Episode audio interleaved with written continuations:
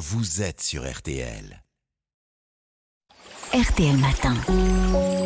Ça va beaucoup mieux.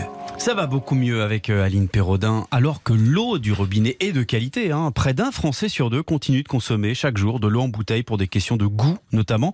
Alors tout d'abord, Aline, est-ce que vous pouvez nous dire quelle est la différence entre l'eau minérale et l'eau de source? Une bonne Bah, fois pour mhm. toutes. Mais la différence entre les deux, elle est essentiellement réglementaire. Les deux proviennent de nappes d'eau souterraines, Mhm. elles sont potables à l'état naturel et embouteillées à la source, elles ne subissent aucun traitement chimique de désinfection, pas d'ajout de chlore. Ça, c'est pour les points communs. Mais l'eau de source d'une même marque peut venir de plusieurs forages différents, alors que l'eau minérale vient d'une seule source. Pour cette raison, l'eau minérale a une composition stable en minéraux, alors que ce n'est pas forcément le cas pour l'eau de source. Donc ça veut dire qu'une eau de source d'une même marque peut avoir une composition variable. Eh bien oui, elles ne sont pas tenues à une stabilité de leur composition minérale.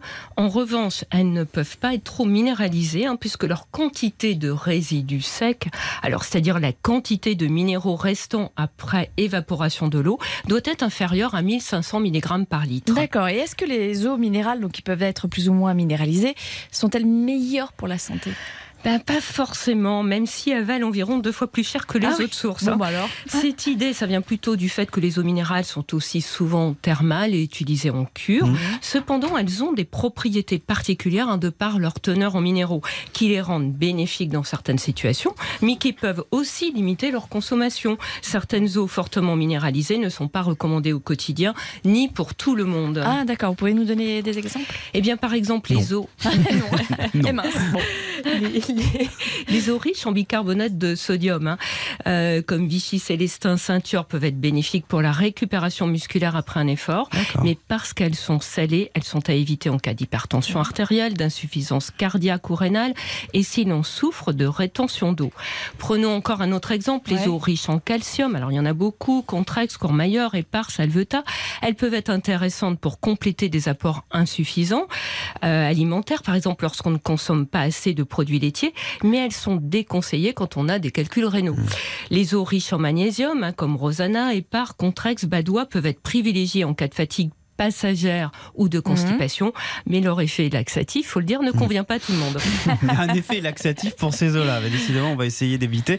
On dit souvent que c'est bien de varier les eaux minérales. C'est vrai? Oui, enfin, il faut mieux prendre une eau qui correspond à ses goûts et à ses besoins. hein. Si on dit de varier, c'est plus pour ne pas s'exposer à une trop forte minéralisation sur du long terme.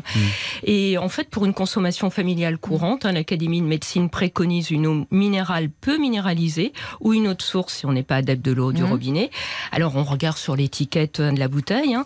Lorsque le taux de résidus secs est inférieur à 500 mg par litre, on a affaire à une eau faiblement minéralisée. hein. Mhm. Alors, c'est le cas de l'eau-dévion, Volvic, Monroco, Tonon, qu'on utilise aussi pour le, les biberons des bébés. Oui. Et dernier conseil, hein, une bouteille d'eau entamée, ça se conserve au réfrigérateur hein, et pas à température ambiante, car l'exposition à la chaleur et à la lumière, ça peut favoriser le développement de micro-organismes. Et pour la même raison, on la boit plutôt dans les 24 à 48 heures. D'accord. Ah, la bouteille d'eau la- au entamée, réfrigérateur obligatoirement. frigo et Ouais. 24 à 48 heures, pas Surtout plus. quand il fait chaud comme Ouais. aujourd'hui. Merci beaucoup, Aline.